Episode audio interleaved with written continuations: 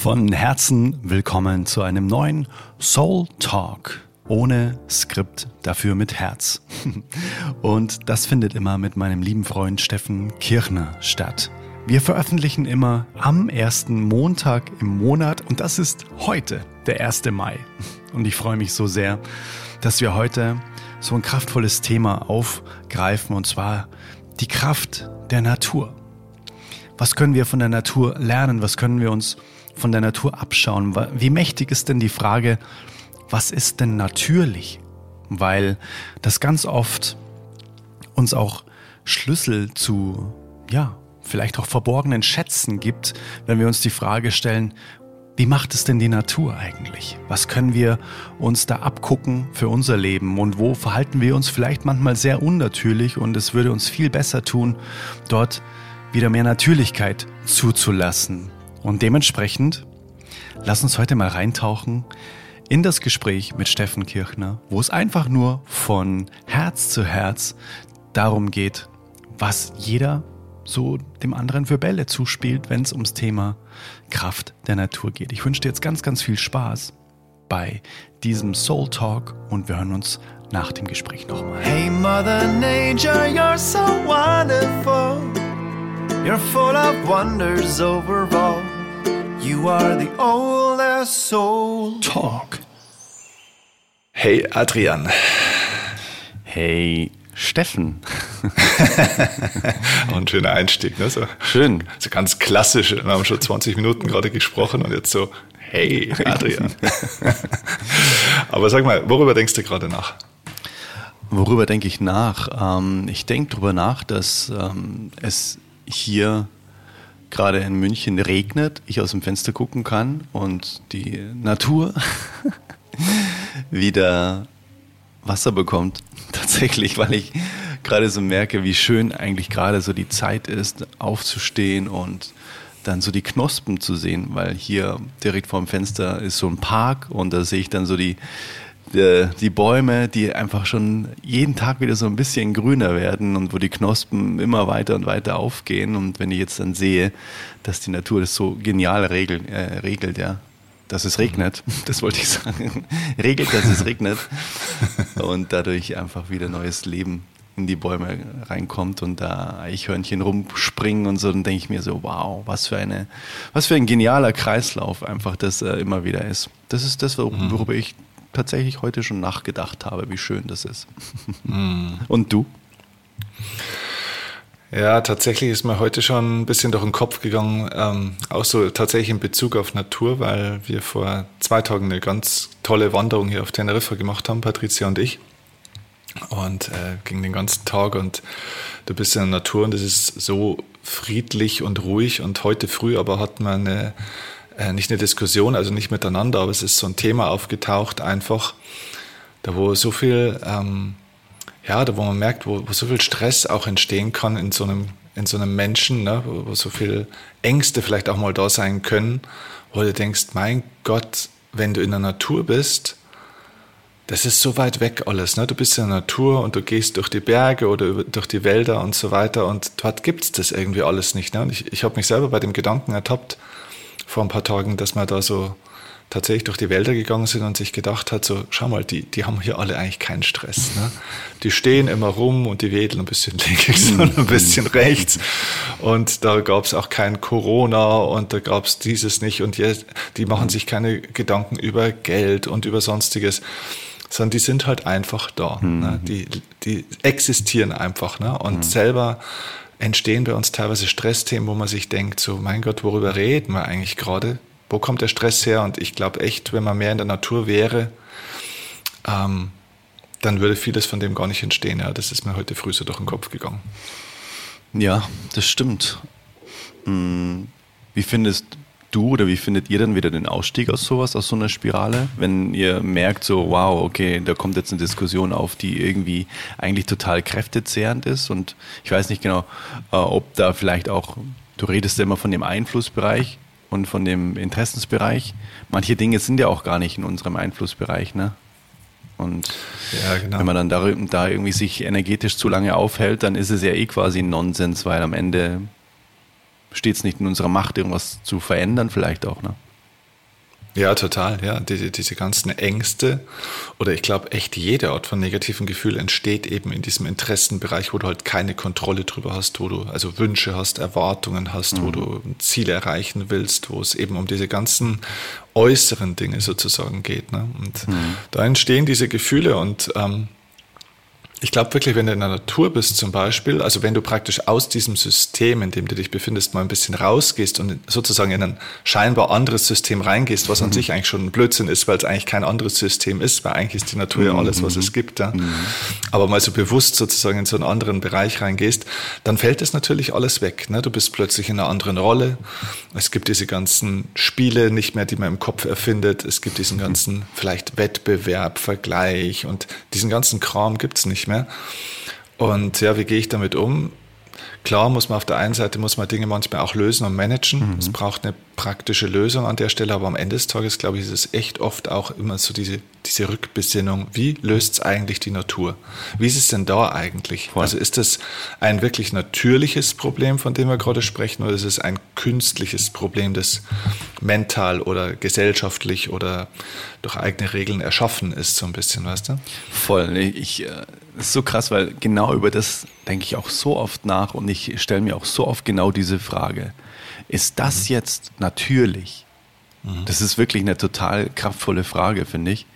Mhm. Wie regelt es die Natur? Gibt es dieses Phänomen, was jetzt gerade hier auf dem Tisch liegt, auch in der Natur? Mhm. Und ich rede mit meiner Partnerin, mit Alina, die kennst du ja auch, ähm, mhm. so ganz oft so über die Tierwelt. Gibt es das mhm. auch zum Beispiel in der Tierwelt? Ist es natürlich gerade? Und ich finde die Frage super, weil es uns immer wieder erdet. So dieser Ursprung, diese, diese, diese organische Herangehensweise. Ich meine, wir sind ja auch der Ursprung genau aus dem gleichen und haben uns aber irgendwie da ein bisschen rausentwickelt und unsere eigenen Systeme im System Natur äh, erschaffen. Und deswegen, ich finde es äh, so eine geile Frage. Ähm, auch wenn die Leute zum Beispiel mh, hm, immer sagen, ja, die, die Welt, die strebt immer nach mehr und die will immer wachsen und so weiter. Und ähm, mhm. dann denke ich mir, ja, natürlich. Und das will ich auch. Weil so mhm. der, der klassische Satz, der bleib einfach wie du bist, nein, auf keinen Fall, weil das macht nie, das macht kein einziges natürliches Wesen, bleibt immer so. Ne? Mhm. Wie ich gerade gesagt habe, der Baum da draußen, der will den ganzen Tag nichts anderes als wachsen. Und mhm. manchmal habe ich das Gefühl, wir, wir sträuben uns nahezu gegen die Natur. Nee, nee, das ähm, will ich nicht. Nein, nicht, nicht zu viel, äh, nicht zu viel Fülle. Die Natur will nur Fülle, den ganzen Tag. Mhm. Das ist total geil. Mhm. Ja, äh, das passt echt ganz, eigentlich ganz gut zu dem Thema, das wir da auch heute früh hatten. Ne? Und ähm, da, ich kann mal das wirklich das Beispiel geben, weil es ist jetzt, es ist so ganz grundsätzlich mal so, ich würde jetzt mal das in meinen Worten formulieren, es, es ging eigentlich um das Thema Existenzängste. Mhm. Und das ist ja auch eine, eine spannende Frage. Ne? Also ist Existenzangst etwas Natürliches? Also haben die, die Lebewesen in der Natur Existenzängste und wenn, welche? Ne? Mhm. Also das ist, das ist schon ein spannender Punkt, mhm. weil man sagt, na gut, es ist ja natürlich, der Mensch will überleben, der Mensch will irgendwo so seine Sicherheitsbedürfnisse sicherstellen, dass er genügend äh, äh, Geld, Nahrung, was weiß ich, irgendwas hat, dass er geschützt ist und so weiter. Aber Existenzbewusstsein und Existenzängste sind ja schon nochmal ein anderes Thema. Ne? Und ähm, ja, genau. Also dieses Thema Existenzängste ist heute aufgetaucht. Mhm.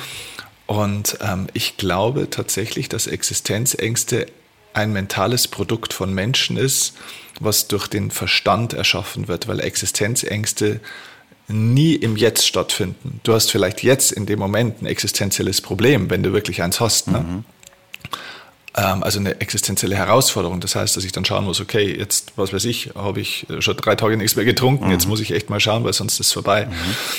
Aber Existenzängste sind immer eine Projektion auf die Zukunft. Das heißt ja eine Geschichte, die ich mir erzähle. Mhm. Ne? Und ähm, das ist tatsächlich so ein bisschen der Punkt, der da heute aufgetaucht ist, dass man feststellt, ähm,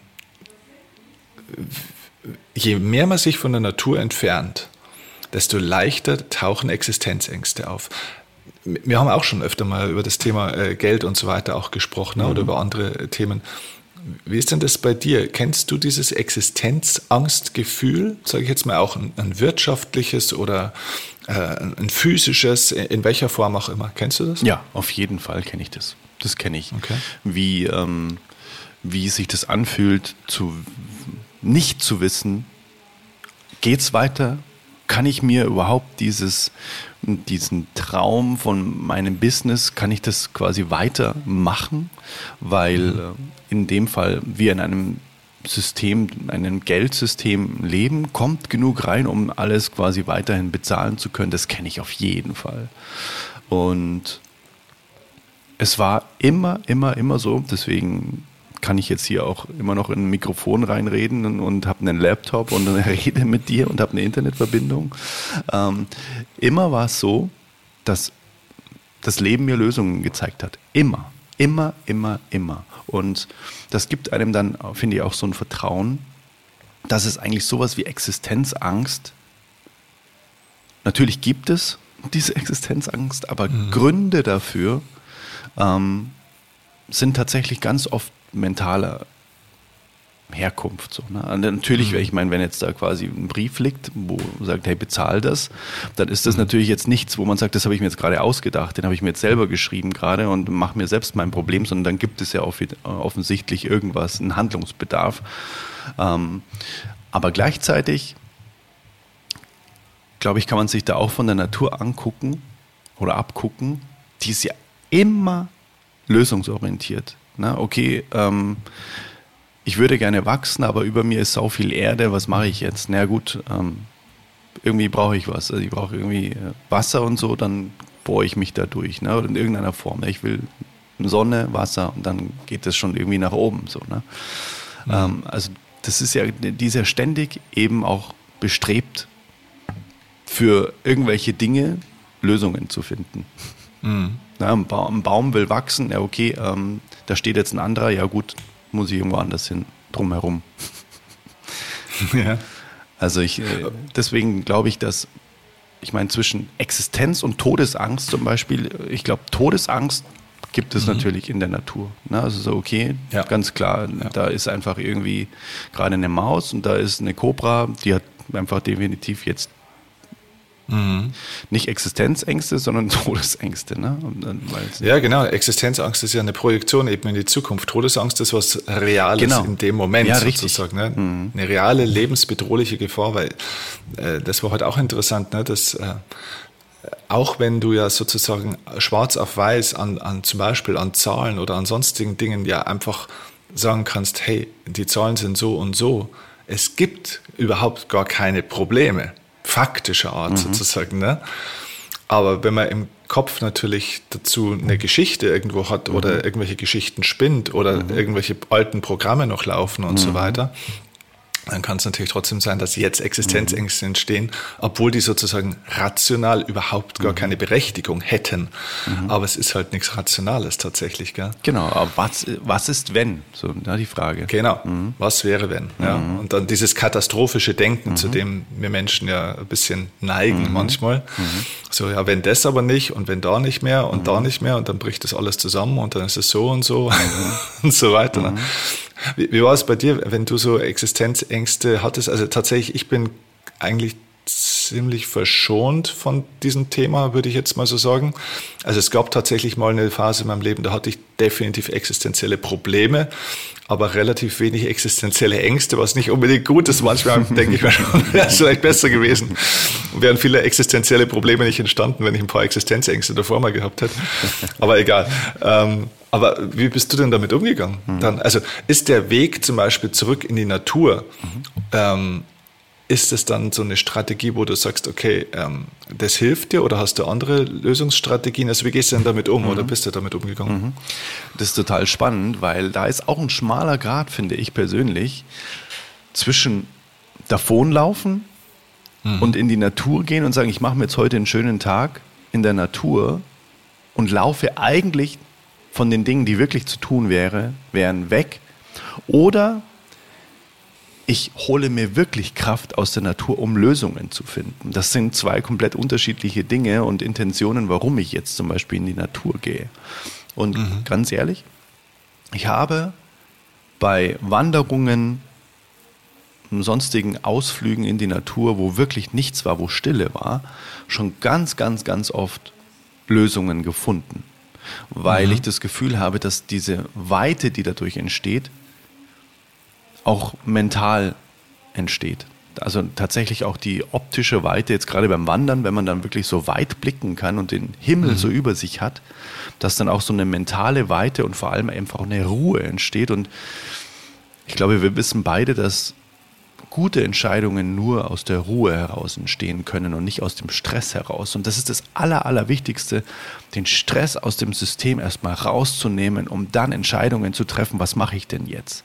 Weil die beschissensten Entscheidungen entstehen immer unter Druck, unter Stress, unter ich muss jetzt schnell irgendwie oder mhm. eben unter Existenzängsten. Da entstehen ja, einfach klar. Entscheidungen, die immer aus dem Mangel heraus entstehen und nie aus der Fülle heraus. Und ein Freund von mir hat zu mir mal gesagt, ich glaube, der hat den Spruch auch irgendwo gehört, Ängste oder auch in dem Fall jetzt Existenzängste zu haben, Zukunftsängste zu haben, ist wie sich ein Pflaster aufzukleben, bevor man sich geschnitten hat. Mhm. Das fand ich auch sehr cool. Das ist witzig. Mhm. Weil es gibt ja noch gar keinen Grund, cool. ne? Ja, ja. ja, äh, schöner, schöner Satz, ja. Den werde ich mal merken, ja. Ich glaube halt auch, dass, ähm, also wenn man über Existenzängste spricht, muss man sich ja auch mal die Frage stellen, ja, was ist denn eigentlich überhaupt die Existenz? Ganz genau. Ne? Also Stich, Stichwort auch Natur. Ne? Warum hat die Natur keine Existenzängste sozusagen? Mhm. Ne? Weil Existenz nicht ähm, verloren gehen kann, Ganz sozusagen. Genau. Ne? Also Existenzängste entstehen ja immer durch Identifikation mit irgendetwas, ja, mit einem Business, mit einem Geldbetrag, mit einem Status, mit einem Haus, mit einem was der Kuckuck was, also mit Objekten, Dingen, äh, irgendwelchen Aspekten des Lebens, aber eben nicht mit dem Leben an sich. Voll.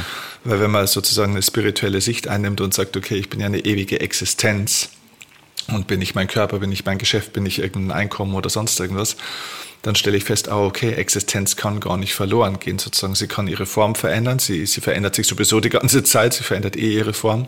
Mhm. Also mit, mit jeder Minute, wo wir hier sprechen, sind wir auch eine Minute näher an unserem Grab. Ja, das, das ist kein schöner Satz, mhm. aber es ist einfach faktisch die Realität. Mhm. Ja. Ähm, also im Endeffekt beginnt ja der Sterbeprozess mit der Geburt, wenn man so will. ne? Mhm. Ähm, weil du ja mit jeder Sekunde, wo du lebst, sozusagen näher ans Ende auch kommst. Mhm. Aber das ist ja nicht das Ende deiner Existenz, sondern mhm. es ist eine, eigentlich ja das Ende einer, einer existenziellen Erscheinungsform mhm. sozusagen. Genauso wie das alte Beispiel mit der Welle. Ne? Bloß weil die Welle runtergeht, ist sie ja nicht tot. Ja. Mhm. Also sie ist ja immer nur Teil des Ozeans mhm. gewesen und war nur eine Ausdrucksform praktisch des, des Ozeans. Aber ich glaube, das ist glaub, auch so ein, so ein wichtiger Punkt. Vielleicht kann der Natur auch ein bisschen helfen, aber ich glaube, es kann auch mental mal helfen, sich bewusst zu machen, ja, wer bin ich denn eigentlich? Weil es ist ja schon eindrucksvoll, dass gerade die Leute, die oftmals sehr wenig haben, ja. also wirklich existenziell, physisch, äh, materiell, finanziell, dass die ja am wenigsten Existenzängste oftmals haben. Ja. Vielleicht, weil sie nicht so viel verlieren können, aber vielleicht auch deswegen, weil sie sich somit eben nicht mit so viel identifizieren von diesen Dingen, die sie haben. Weißt? Mm, voll, total. Mm. Ja, super spannend, super spannend. Tatsächlich. Wie, wie ist, ja, sag du. Ich habe auch schon tatsächlich vermögende Menschen kennengelernt, die wirklich äh, im zweistelligen Millionenbereich einfach ein ähm, Privatvermögen haben. Und mhm. Lustigerweise gibt es schon auch ein paar davon, die sagen, am glücklichsten war ich tatsächlich, als ich eben noch mhm. gar nichts hatte. Weil, ja. ähm, weil man sich damit eben so eine Identifikation aufbaut, auch vom Außen. Der ist ja das und das. Ne? Mhm. Und dann lässt man mhm. sich auch diese Litfaßsäule so bekleben. Ne? Mhm. Also von außen. Das ist ja der mhm. Vermögende, der das und das und das macht und dafür das und das und das hat. Mhm. Und ich glaube trotzdem, dass es immer möglich ist, diese Identifikation zu, zu lösen. Also das heißt noch lange nicht, mhm. weil das, das ist ja auch ein ganz gefährlicher Glaubenssatz am Ende dann. Ne? Ich darf nicht viel haben, ich darf nicht reich sein, ich darf nicht in der Fülle leben, weil sonst werde ich unglücklich. Ne? Mhm. Also da, da, torpediert man sich ja auch selbst dann mit diesem Glaubenssatz. Mhm. Ich glaube, es geht immer und beides. Mhm. Es ist witzig, weil ich hatte tatsächlich gerade letzte Woche ein Gespräch mit, ich würde sagen, ja schon einem, einem Freund mittlerweile auch, der wirklich extrem vermögend ist. Also der ist eher im Dreistell also definitiv im dreistelligen Millionenbereich und ähm, hat Existenzängste, massive Existenz und zwar materielle Existenzängste. Mhm. Ne? Also da kommt dann die, so eine Geschichte zum Beispiel, wie dass er sagt, naja, okay, weiß ja nicht, was passiert mit der Regierung, mit dem Staat, je nachdem, welche Partei kommt da vielleicht irgendwann mal an die Macht, dann wollen die uns enteignen, dann wollen die uns das wegnehmen, dann wird die Hälfte praktisch weggenommen. Und dann habe ich zu dem gesagt, du, ähm, ich nenne ihn jetzt mal Peter, mhm. der ist nicht Peter, aber ich sage, also du Peter, ähm, angenommen es wäre so, ich halte es nicht für sehr wahrscheinlich, dass das mhm. passiert, aber angenommen es wäre so, wenn 50 Prozent von deinem Einkommen und von deinem Vermögen weg wäre, rechne das mal aus. Ich glaube, du kommst trotzdem durchs Gröbste.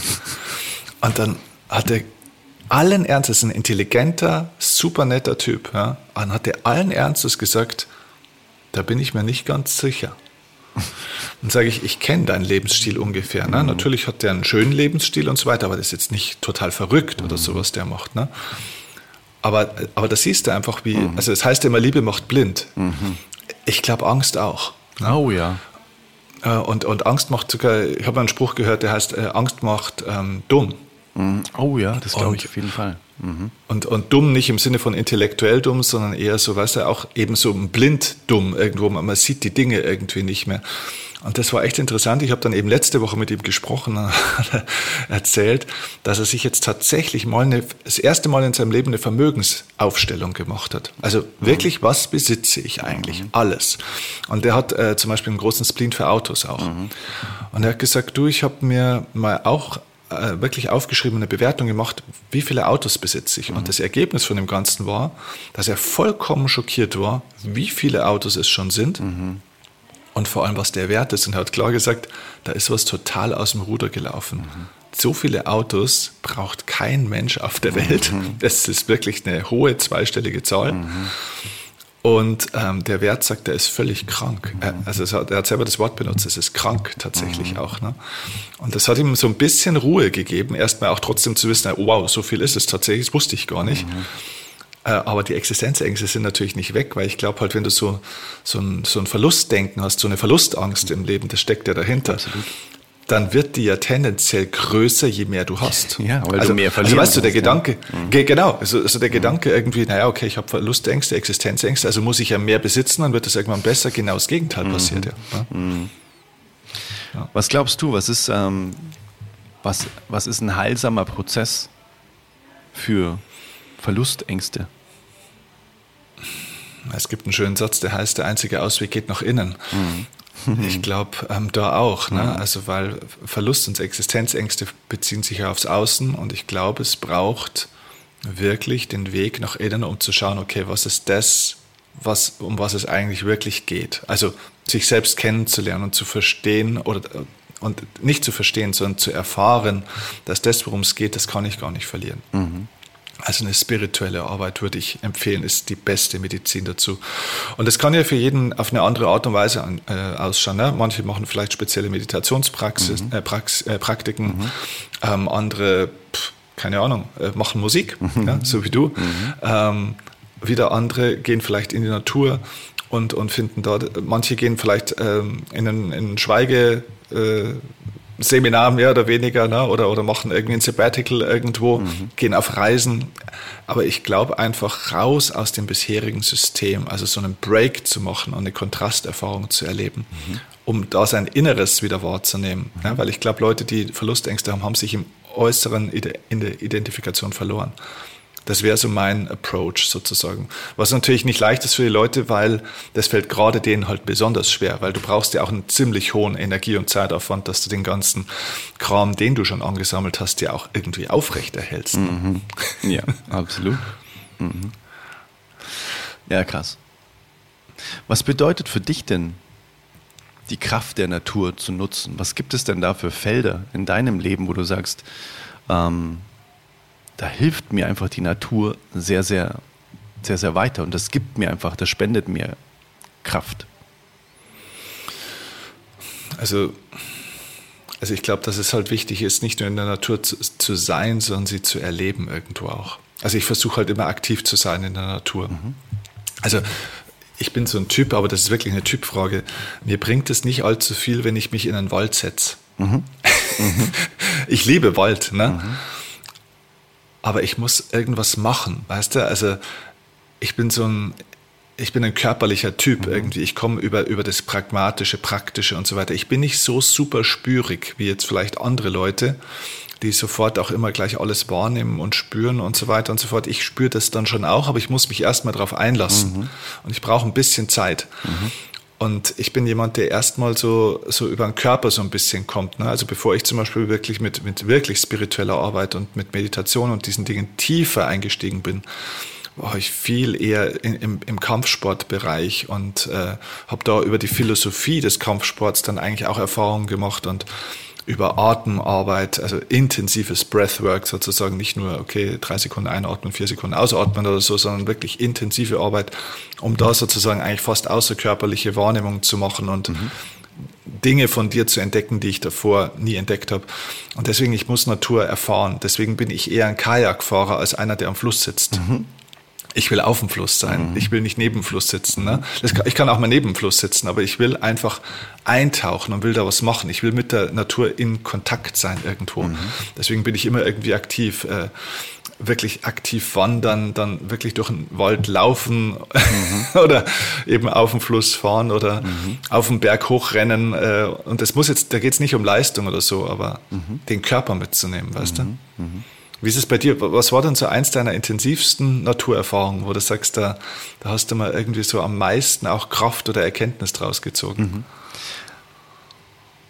Also was total krass ist, wir waren ja auch am Anfang des Jahres auf Teneriffa mhm. und wir hatten da das große Glück, dass wir direkt, also fast im Meer gewohnt haben. Das war quasi wirklich eine Minute Weg direkt ins Meer und da war so, ein, so, ein, so eine kleine Bucht.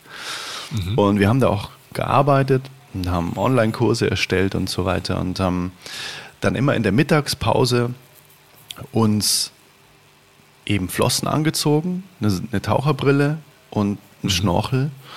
Mhm. Und in diese Welt immer abzutauchen, also im wahrsten Sinne des Wortes, war so unfassbar krass, weil da einfach, na, wie, du, wie du vorher auch gesagt hast, da herrscht einfach absolute Ruhe. Und das hat mich immer daran erinnert, wenn man dann quasi die Luft angehalten hat und dann nach unten getaucht ist. Und oben ist es schon ziemlich zugegangen. Ne? Da hat man dann schon auch gemerkt, wo weiß ich nicht jetzt, ob ich da reingehen soll, weil heute mhm. die Wellen schon ganz schön dann auch gegen die Brandung äh, peitschen. Und dann kämpft man sich da so durch, ne? so über die Wellen drüber und dann taucht man irgendwann ab und unten machen die Fischlein immer nur so Zentimeterbewegungen. So, so. Mhm. Mehr ist es dann gar nicht. Und oben geht es zu wie Sau. Mhm. Und das war für mich dann so ein ganz krasses Erlebnis mit dem jetzigen Mindset, das ich so habe, das auch wahrzunehmen, so was für eine Ruhe, was für eine Schönheit, was für eine bunte Welt jetzt metaphorisch dann auch immer in uns herrscht, ne? wo wir einfach abtauchen dürfen. Das war ein wunder, wundervolles Erlebnis. Und dann war natürlich auch ein unfassbar krasses Erlebnis, mal mit einem Walhai zu tauchen. Mhm. Also das war jetzt erst das jüngste Erlebnis eben mit dem Schnorcheln, aber äh, ich war schon immer so ein Unterwasserwelttyp tatsächlich. Und generell, ich mhm. bin ein totaler Wassertyp. Ähm, und mit einem Walhai zu tauchen. Kennst du die? Das sind so Omnibus-Fische, so, ne? mhm. da, da wird es einmal dunkel, wenn der kommt und denkst dir, okay, jetzt das war's, aber die sind halt total friedlich. Und es äh, ist halt so scheunentorartig, wenn dann quasi dann so das Maul aufgeht und der das Plankton so einsaugt. Und das ist so, das ist mal Demut, mhm. wo man sich denkt, okay, also A ist es jetzt hier nicht dein Element, sondern er ist der absolute Chef. Du bist dir mhm. nur eine, einfach nur so ein, so ein schwimmender Zellhaufen, der überhaupt nicht vorwärts kommt. So.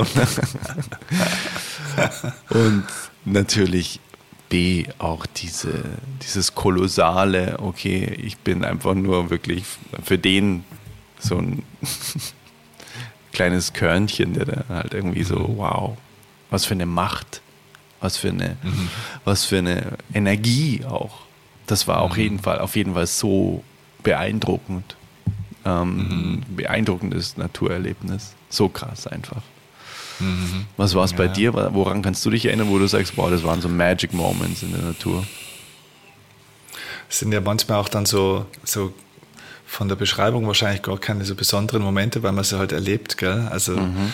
es war auch zum Beispiel, weil du vorhin auch Teneriffa gesagt hast, das erste Mal, wo ich in meinem Leben auf Teneriffa war. Ich bin ja durch äh, Kurt, also Kurt Tepperwein ja auch auf Teneriffa gekommen sozusagen. Er hat mich damals sehr inspiriert, mal nach Teneriffa zu gehen, weil er selber früher viele, viele Jahre auf Teneriffa auch gelebt hat im Winter. Mhm. Dann hat er mir damals seinen Wohnungsschlüssel gegeben, hat gesagt, du flieg doch mal hin, schau es dir mal an. Mhm. Ich gesagt, ja, okay, gut. Na gut, dann bin ich darüber geflogen und habe mein Mietauto auch genommen.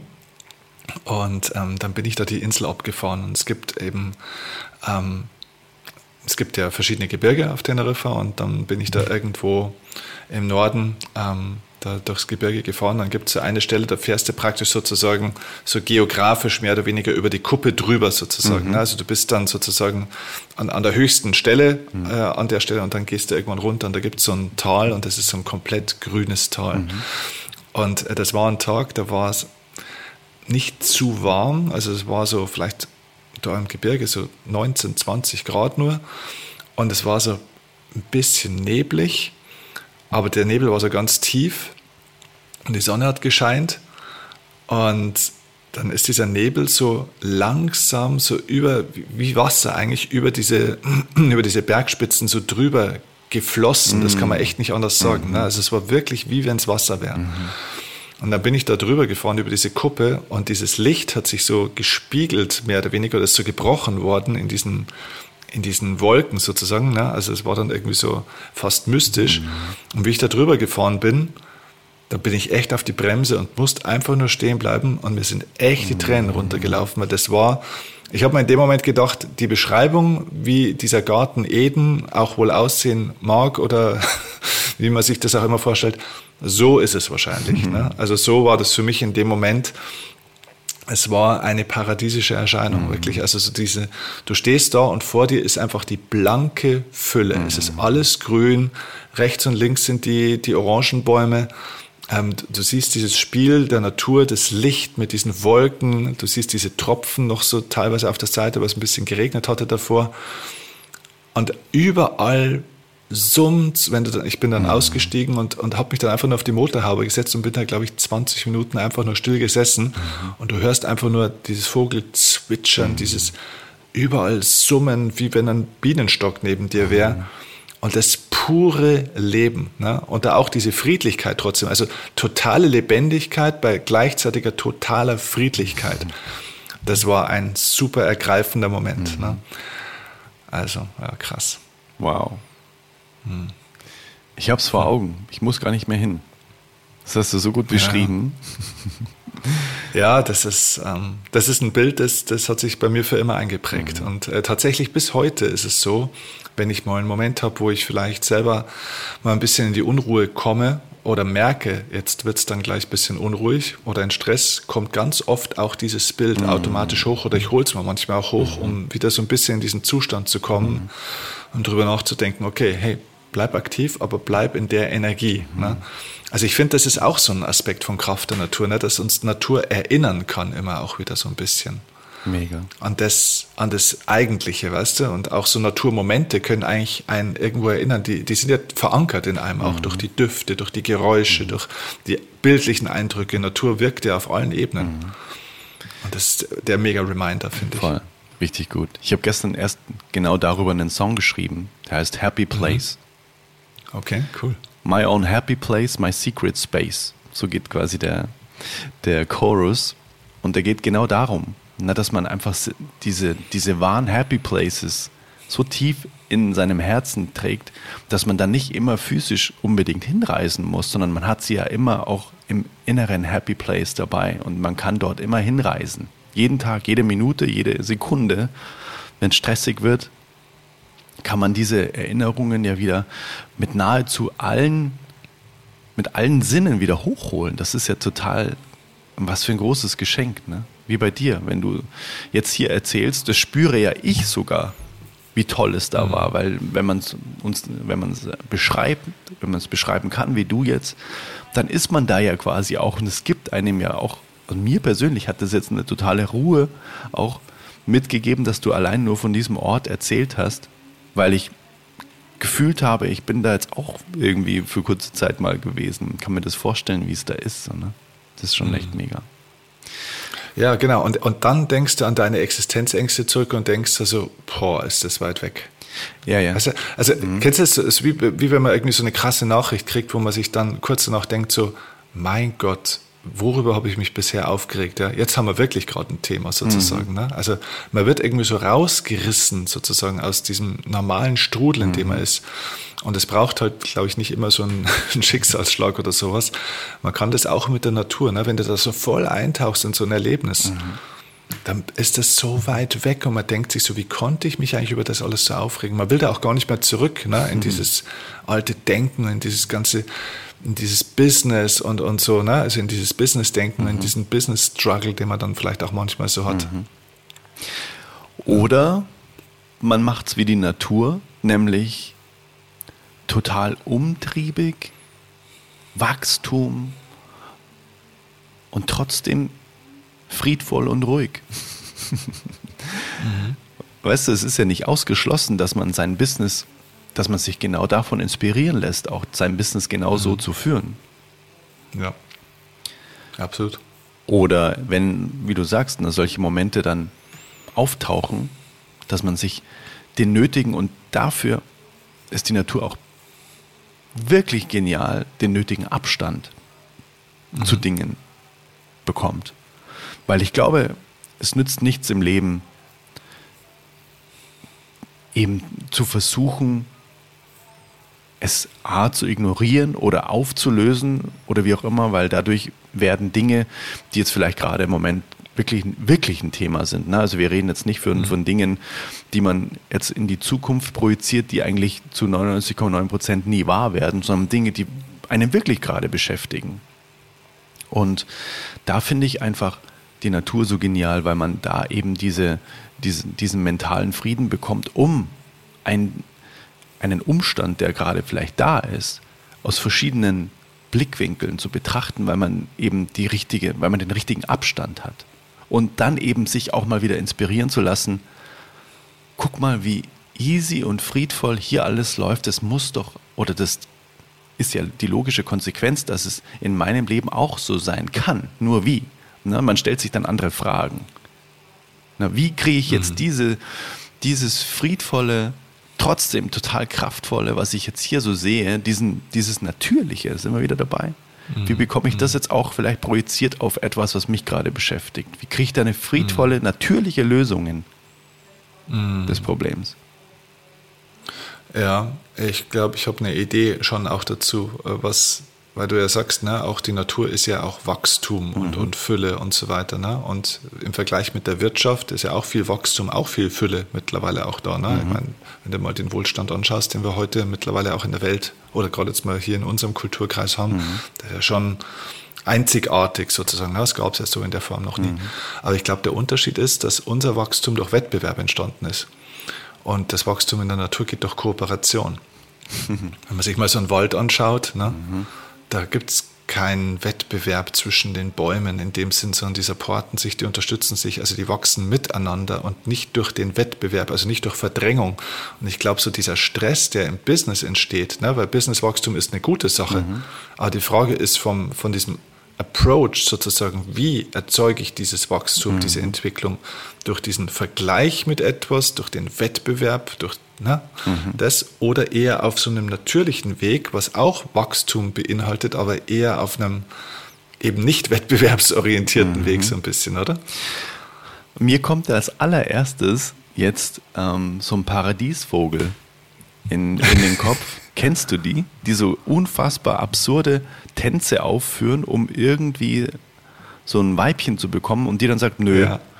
Und dann kommt der Nächste und tanzt. Also von dem her gibt es so eine Art Wettbewerb schon auch in der Natur, habe ich das Gefühl. Ja, ja, ja. Das ist das Erste, was mir gerade einfällt. So, okay, nee, ich bin nicht so gut wie der andere. Okay, da kommt der andere jetzt äh, zum Zug. Und einer ja. entscheidet, das Weibchen entscheidet, du, du nicht, du nicht. das stimmt. Ja, das stimmt. Da gibt es schon einen Wettbewerb, ja. Also ich glaube, es kann schon auch natürlich sein, dass es so einen gesunden, na, dieses mhm. nahezu Survivor of the Fittest, das ja. gibt es in der Natur natürlich. Also die Natur ist ja nicht nur heiti-teiti Sonnenschein, ne? sondern dies mhm, kann ja auch ja. sehr, sehr grausam sein. Also, sehr hart. Ja. Mhm. Also grausam in Form von der Bewertung natürlich. Ne? Die Natur findet das gar nicht mhm. grausam, die findet es einfach ein Kreislauf. Mhm. Wenn man irgendwie, okay, der Orca frisst gerade irgendwie das Robbenbaby, ist für uns so herzzerreißend und die Natur denkt sich, na klar, das ist ja auch ein kleines, junges, dieses Orca-Baby, äh, diese, diese Orca-Mutter, ne? Und, mhm. oder wie auch immer, weißt du, also, da steckt ja auch immer so ein Selbstverständnis dahinter dann. Das gehört einfach so. Ohne Bewertung. ja, was da übrigens interessant ist, weil ähm, dieses Survival of the Fittest mhm. sozusagen, ne? Ähm, ich, weiß, ich weiß den Namen gerade nicht mehr, wer das damals auch ähm, sozusagen erfunden hat oder dieses Grundprinzip, wo das, wo das eigentlich herkommt. Ähm, mir fällt der Name gerade nicht ein, aber es spielt keine Rolle. Aber das ist übrigens, das ist ganz interessant, eine total krasse Fehlinterpretation, die da entstanden ist in unserer Gesellschaft, weil wir ja das sozusagen mit ähm, äh, der Stärkste gewinnt ja übersetzen. Mhm. Was ja erstens schon mal falsch ist, weil der Fitteste ja nicht der Stärkste mhm. ist, sondern der Anpassungsfähigste. Mhm. schon mal ein bisschen ein Unterschied. Und mhm. das ist wirklich interessant, weil wir ja sozusagen dieses Wachstumsprinzip ja so leben, dass wir sagen, okay, du musst der Stärkste sein, weil nur der Stärkste, ja, sagen wir auch mal der Anpassungsfähige, äh, mhm. Anpassungsfähigste wäre der Stärkste, mhm. dann würde der Stärkste praktisch gewinnen. Das heißt, du musst die Nummer eins sein. Aber da, wo das herkommt tatsächlich von der Grundlehre, heißt es, der Schwächste verliert. Mhm. Und es ist ein Riesenunterschied, mhm. ob ich versuche, der Stärkste zu sein oder ob ich sage, ich darf nicht der Schwächste mhm. sein. Und es ist tatsächlich ein Prinzip der Natur in Bezug jetzt auf dein, auf dein Wettbewerbsthema. Mhm. Tatsächlich, der Schwächste in der Natur verliert. Mhm. Also die Schwächsten werden von der Natur sozusagen aussortiert, mhm. wenn man so will. Auch die, die sich nicht anpassen, die sich nicht verändern, mhm.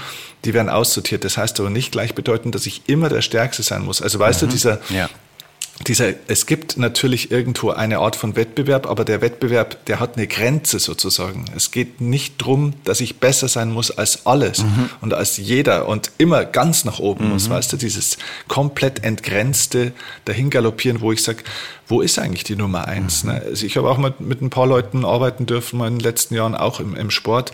Die waren Weltmeister, die waren Olympiasieger, die waren die Nummer eins. Aber es, es hat nicht aufgehört bei mhm. denen. Ne? Dieser, dieser Drang nach immer mehr und mehr und mehr, weil die haben sich dann in ihrem eigenen Kopf eine neue Grenze gesetzt. Ne? Die haben einen neuen Wettbewerbsvergleich irgendwo gefunden. Mhm. Ne? Also dann werden irgendwelche Rekorde geknackt und so weiter. Es hört nicht auf. Mhm. Und so bist du die ganze Zeit auf dieser Suche und mhm. immer unter diesem, ja, sind wir wieder beim Thema, diesem existenziellen Druck und das ist, glaube ich, eben nicht mehr natürlich dann mhm. eigentlich auch. Ne?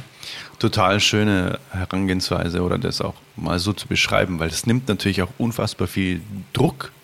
Ne? Das heißt, ähm, wenn es 1000 gibt, dann muss ich nicht quasi an allen 999 mhm. vorbei, mhm. sondern ich darf halt nicht der Tausendste sein. Na, das ist ja ein, energetisch ein riesengroßer Unterschied. Ne?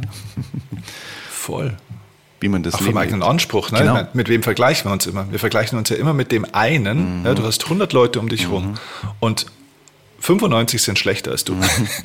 Aber es gibt vier, die sind besser. Mhm. Und mit denen vergleichst du dich. Ja. Mhm. Äh, und somit bist du nie zufrieden. Mhm. Ja. Und nie happy. Ja, voll. Guter Punkt.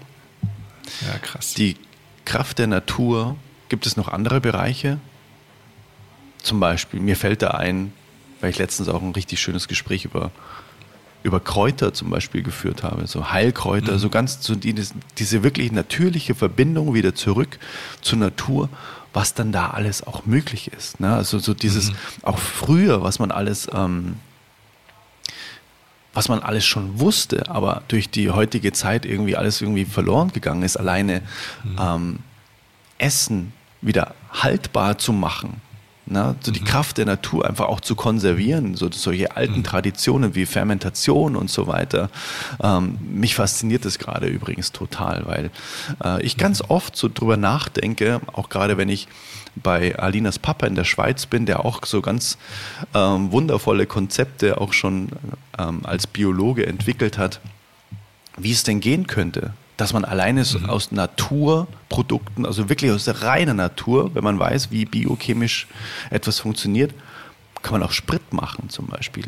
Und der mhm. ausreichend ist und auch durch, durch Technologien könnte man rein theoretisch auch Fahrzeuge easy bauen, die mit so einem Natursprit laufen, wo du tausende Kilometer fahren könntest. Er hat sich mit einem Ingenieur unterhalten, er hat gesagt, das ist gar kein Problem.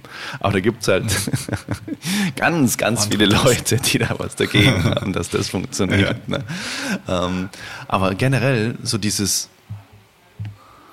selbst auch wieder zu sehen, Lebensmittel zu ernten und äh, zu wissen, auch ähm, na, hier bei uns im Park unten ähm, gibt es gerade unfassbar viel Bärlauch zum Beispiel. Jetzt haben wir Bärlauchpesto mhm. gemacht. Und das ist, das, das ist an Absurdität nicht zu überbieten, dass es ein total, ein total krasses Schauspiel darstellt, diese Erfahrung zu machen, nach unten zu gehen etwas zu pflücken und daraus etwas zu machen und sich zu freuen, so, wow, krass, weil das überhaupt gar nicht mehr normal ist, dass man das macht. Ne? Man mhm. geht ja irgendwie zum Alnatura und nimmt es aus dem, nimmt's aus dem äh, Regal und äh, geht dann wieder nach Hause. Ne? Aber mhm. diese Erfahrung zu machen, ich nehme so ein kleines Tütchen, da tue ich was rein und dann gehe ich in die Küche und mache daraus was, so Oma-mäßig. Ne? Also meine Oma hat das noch gemacht, ähm, aber ich habe das Gefühl, dazwischen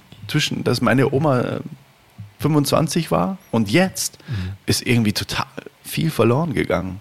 Mhm. So, da, mhm. dass eben diese Natürlichkeit selbstverständlich ist, dass man das so macht. Ne? Und ehrlich gesagt, ich weiß nicht, was bei mir da los ist. Bei mir entstehen Glücksgefühle, wenn ich Essensreste auf einen Kompost tun darf.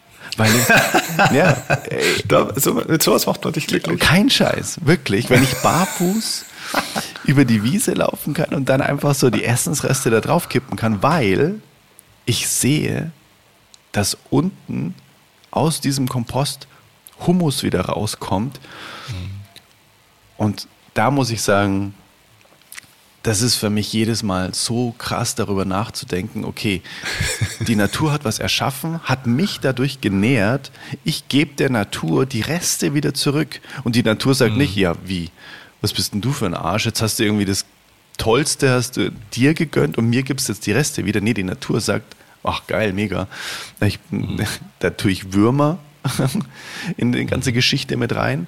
Und dann kommt da Humus und den kann ich wieder verstreuen und auf dem Humus wächst wieder Neues und der Kreislauf ist geschlossen. Das ist so jedes Mal für mich so, what? Oh mein Gott, ist das schön. Ohne Scheiße. Ich, okay, das ist wirklich, du kannst mich jetzt, kannst jetzt die Leute anrufen, die mich abholen, aber ich bin tatsächlich schon mit Glückstränen vor einem Kompost gestanden. wirklich so. Na, wirklich, weil, weil, weil mir das so bewusst geworden ist, wie genial das ist, weißt du? Ah, schön. Kannst du das nachvollziehen? Ja, ich, ich, ich kann es äh, vielleicht jetzt nicht direkt mit dem Komposthaufen, weil ich die Erfahrung noch nicht hatte, aber ich kann den Gedanken gut nachvollziehen. Mhm. Ja, ich bin übrigens total gespannt, ob du dann in deinem Happy Place Song auch den Komposthaufen irgendwie mit einbaust, textlich. Dein, dein Happy Place beim Komposthaufen. Ja, genau. Das wäre eher so ein Reinhard May irgendwie, so, ne? mein Komposthaufen und ich. Genau. Mein kleines Häuschen und ich. genau. Ja, aber äh, ich habe, ähm, während du erzählt hast, ist mir gerade eingefallen, auch ich hatte mal ein, ein sehr, sehr, sehr langes äh, Gespräch und auch Interview, ist auch ein Podcast draus entstanden mit Alfons Schubeck. Ne? Mhm. Äh, der ja jetzt äh, gerade ein bisschen in Verruf geraten ist mit seiner ganzen Steuer- und Insolvenzaffäre und was er da alles hat. Ne? Ist auch interessant, dass die Leute den jahrelang vergöttert haben und jetzt, wo er irgendwo persönliche Probleme hat, ähm, alle auf ihn draufhacken und sagen, was für ein Arschloch das mhm. eigentlich schon immer war. Ne? Mhm. Also auch bodenlos. Naja, aber egal. Auf alle Fälle, ich habe den kennengelernt und äh, ist tatsächlich kein unkomplizierter Mensch, glaube ich. War unglaublich gestresst, war unglaublich in Hektik und ähm, hat mich auch eine Stunde warten lassen, bis er dann zum Termin endlich in seinem eigenen Haus kam, sozusagen. Mhm. Also wir waren da in den Schubeck, wie heißt das, in den Stuben mhm. da in München. Mhm.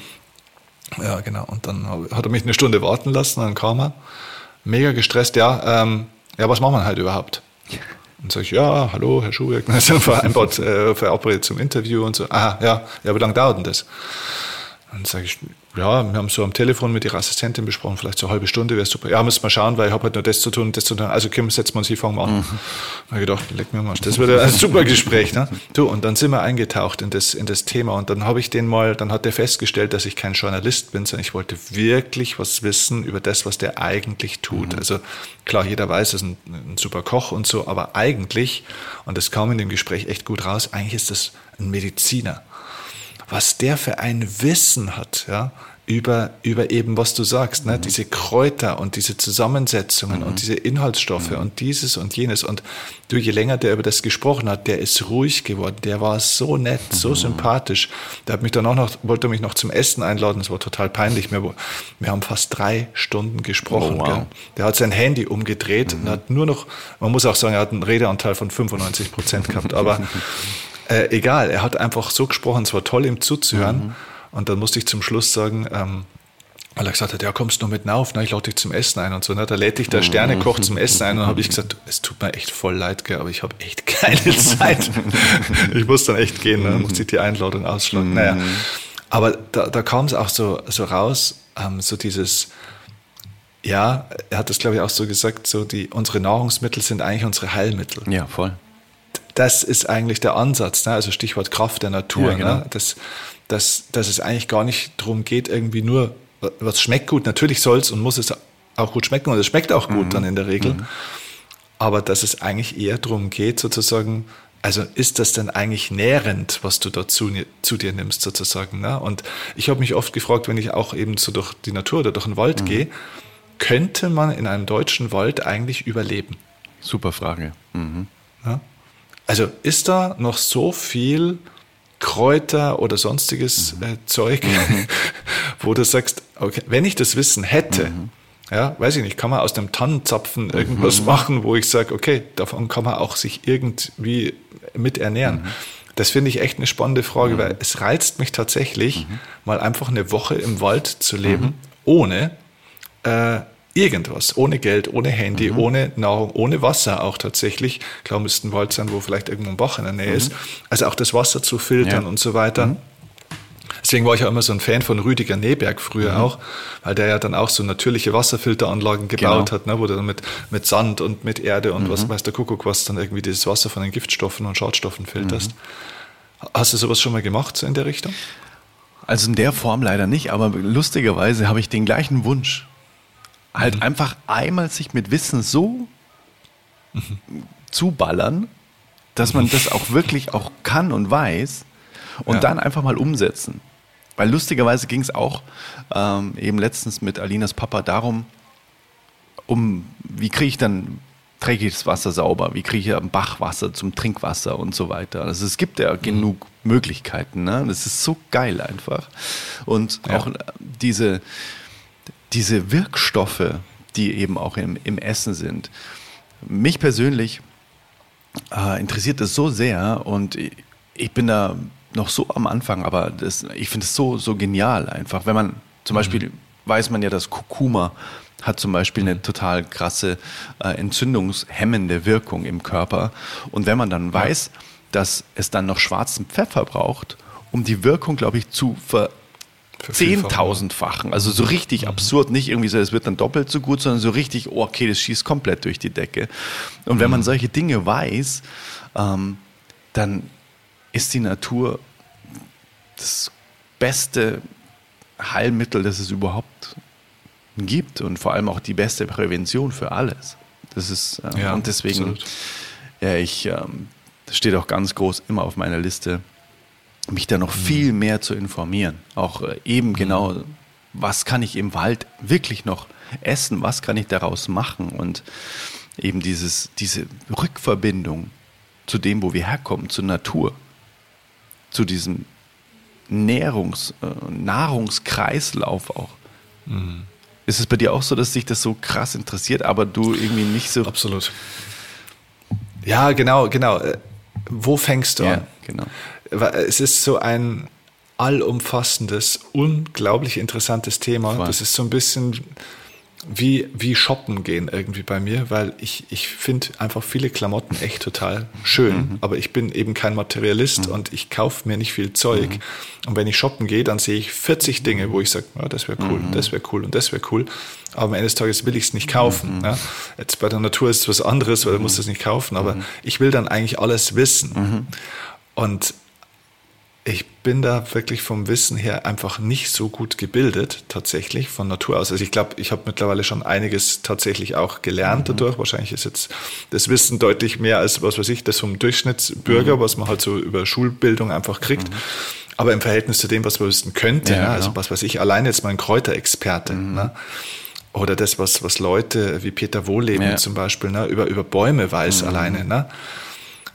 Da, da ist man natürlich bei zwei Prozent von dem, wo die Leute sind. Ne? Und da hast du natürlich diesen Anspruch so, wow, okay, ich möchte natürlich mehr wissen dazu, mehr wissen, mehr wissen. Natürlich aber mehr halt alles wissen. auch Zeit. Sehr guter Ja, Satz. genau, natürlich mehr wissen. Und das wäre schon, das wäre schon krass. Aber wo fängt man an? Ja? Aber vielleicht wäre tatsächlich Heilkräuter ein Aspekt, wo man mal anfangen könnte. Ne? Heilkräuterwanderung steht schon ganz lange auf meiner äh, To-Do-Liste. Möchte ich unbedingt mal machen. Ich stelle mir da so einen, so einen Mensch mit so einem weißen, langen Rauschebart vor, der vielleicht so einen Schweizer Akzent hat und Ja. dann äh, mit mir einfach einmal da durchgeht und sagt, so jetzt pass auf, das und das und das und das kannst du mitnehmen, kannst du das und das draus machen, da musst du aufpassen und so weiter. Es gibt jemand im, ähm, in, ist gar nicht so weit weg auch von uns, ähm, da irgendwo bei Isny, glaube ich, ist es. Also irgendwo, oder, oder äh, ja, so Groß, äh, Großraum Bad Tölz, irgendwo in der Gegend. Hast du schon mal gehört von dem, der heißt Kräuterwastel. Ja, irgendwas klingelt da. Ja, der, das ist ein geiler Typ. Okay. Und der, also ich habe den mal in so der ein oder anderen Fernsehsendung äh, gesehen. Ach, den schreibe ich mir mal auf. Fest, also wirklich äh, klassischer Urbayer. Kein Veganer, muss man dazu sagen. Ja, siehst du auch an seinem Körperbau. aber, aber trotzdem ein totaler super Typ und ähm, kann super erklären. Die pure Lebensfreude auf zwei Beinen.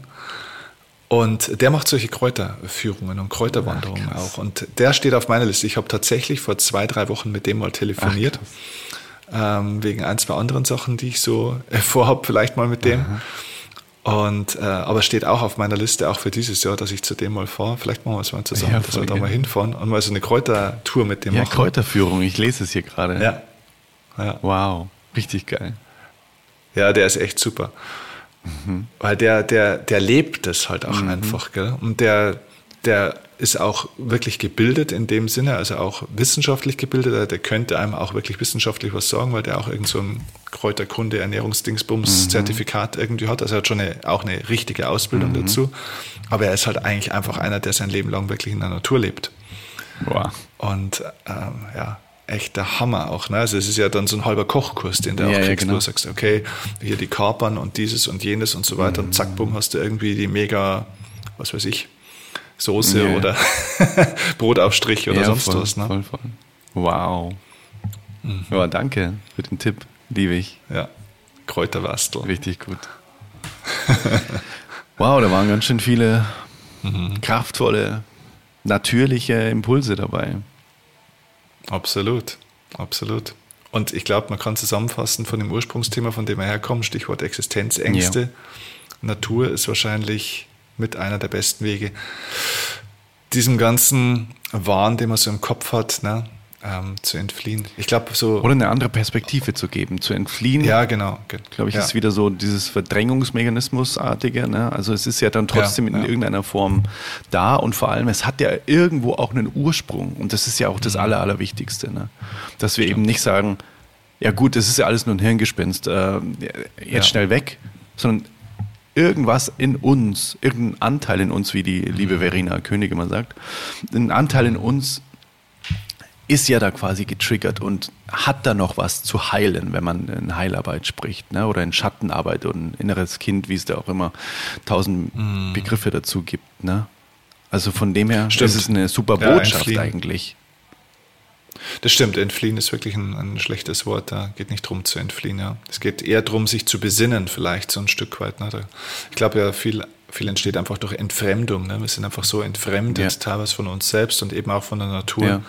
dass man das manchmal einfach vergisst, um worum es geht. Und ja, da kann die Natur schon helfen. Ja, ich glaube, ich gehe jetzt, ich, ich, glaub, ich geh jetzt wandern. das ist eine gute Idee. Das machst du. Hast du Zeit für Natur? Heute tatsächlich ja. Also ich gehe heute definitiv wieder in, in den Wald. Das mache ich eigentlich relativ regelmäßig. Ähm, seit kurzem aber erst wieder, weil ich habe lustigerweise, ich glaube bei dir im Podcast, habe ich äh, diesen ähm, Lebenskompass mhm. Impuls gehört. Mhm. Habe ich irgendwo beim Sport mal gehört. Und dann dachte ich mir so, okay, was sind meine Werte? Und bei mir ist es Musik, Sport und Natur. Das ist so, mhm. okay, wow, das sind so die Grundpfeiler meines Lebens. Mhm. Und wie viele Dinge oder welche Dinge mache ich denn wirklich jeden Tag von diesen drei sehr, sehr wichtigen Grundwerten? Ne? Und da habe ich mir gedacht, Musik mache ich viel, Sport mache ich viel. Wow, Natur. Wann war ich das letzte Mal in der Natur und habe mich dabei ertappt? Vielen Dank, Steffen, für diesen wundervollen Reminder und habe direkt am nächsten Tag, glaube ich, mit einem Kumpel eine Wanderung gemacht. So, ich war schon echt lange nicht mehr in der Natur. Was ist denn eigentlich los? Voll krass. Mhm. Und das finde ich total wertvoll, dass man sich immer wieder daran erinnert, was seine Grundwerte sind und das auch wirklich dann umsetzt. Und mhm deswegen, seitdem ich das gehört habe, gehe ich auch wieder sehr, sehr regelmäßig raus in die Natur und bin da einfach auch nur. Wie sagt mhm. auch mein lieber Freund immer, äh, Seum, wir sagen immer, lassen wir es sein. Und das ist so schön, weil das ja so negativ behaftet ist. Ja gut, dann lassen wir es halt sein. Ja, aber das ist das Beste, was du tun kannst. Ja, stimmt. Das ist cool. Das ist ein cooles Schlusswort. Ja. Lassen wir es doch einfach Lassen wir es sein.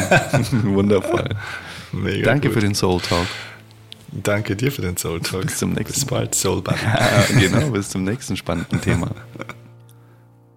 So, da sind wir wieder zurück aus dem Soul Talk mit Steffen. Ja, die Kraft der Natur. Darüber lässt sich wirklich einfach stundenlang sprechen und ja, lässt sich so viel Inspiration rausziehen, wie ich finde. Und lass uns sehr gerne wissen, wie dir dieser Soul Talk gefallen hat. Wenn du den ersten noch nicht gehört hast, dann kannst du das jetzt nachholen.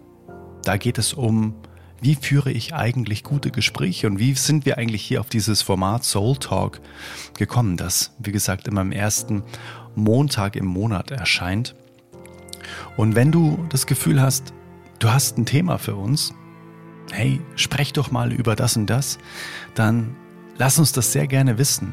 Entweder auf meinem Instagram-Kanal unter Adrian-Winkler oder bei Steffen auf seinem Instagram-Kanal. Den habe ich dir auch in den Show Notes verlinkt. Wir sind sehr gespannt und uns ist sehr, sehr wichtig, dass dieses Soul Talk-Format einfach auch perfekt mit dir resoniert, dass wir genau die Dinge auch besprechen, die ja für dich inspirierend sind und wir gleichzeitig auch sehr viel dadurch lernen, dass wir uns darüber austauschen, was denn so der jeweils andere zu dem Thema denkt dass es so ein, so ein richtig schöner Synergieeffekt ist. Ne? Dein Thema und wir unterhalten uns drüber und gucken mal, was dabei rauskommt. Also lass uns gerne wissen, was so dein Herzensthema wäre, wo du dir mal Impulse von uns beiden wünschen würdest in so einem Soul Talk. Ich freue mich von dir zu lesen und Steffen sicherlich auch. Die nächste Oldest Soul Talk Folge erscheint dann am 5. Juni. Das kannst du dir auch schon mal in den Kalender schreiben. Das ist auch ein sehr, sehr spannendes Thema gewesen. Lass dich mal überraschen. Alright? Ich bin so, so dankbar für unsere gemeinsame Zeit heute in diesem Soul Talk und ich wünsche dir, dass diese Impulse rund um die Kraft der Natur daraus in deinem Herzen weiter wachsen dürfen und du dir genau das weggenommen hast, was vielleicht auch inspirierend für dein Leben war. Also, let it flow, let it grow, dein Adrian. Bis sehr, sehr bald. Bye, bye. Hey, Mother Nature, you're so wonderful. You're full of wonders overall. You are the oldest soul.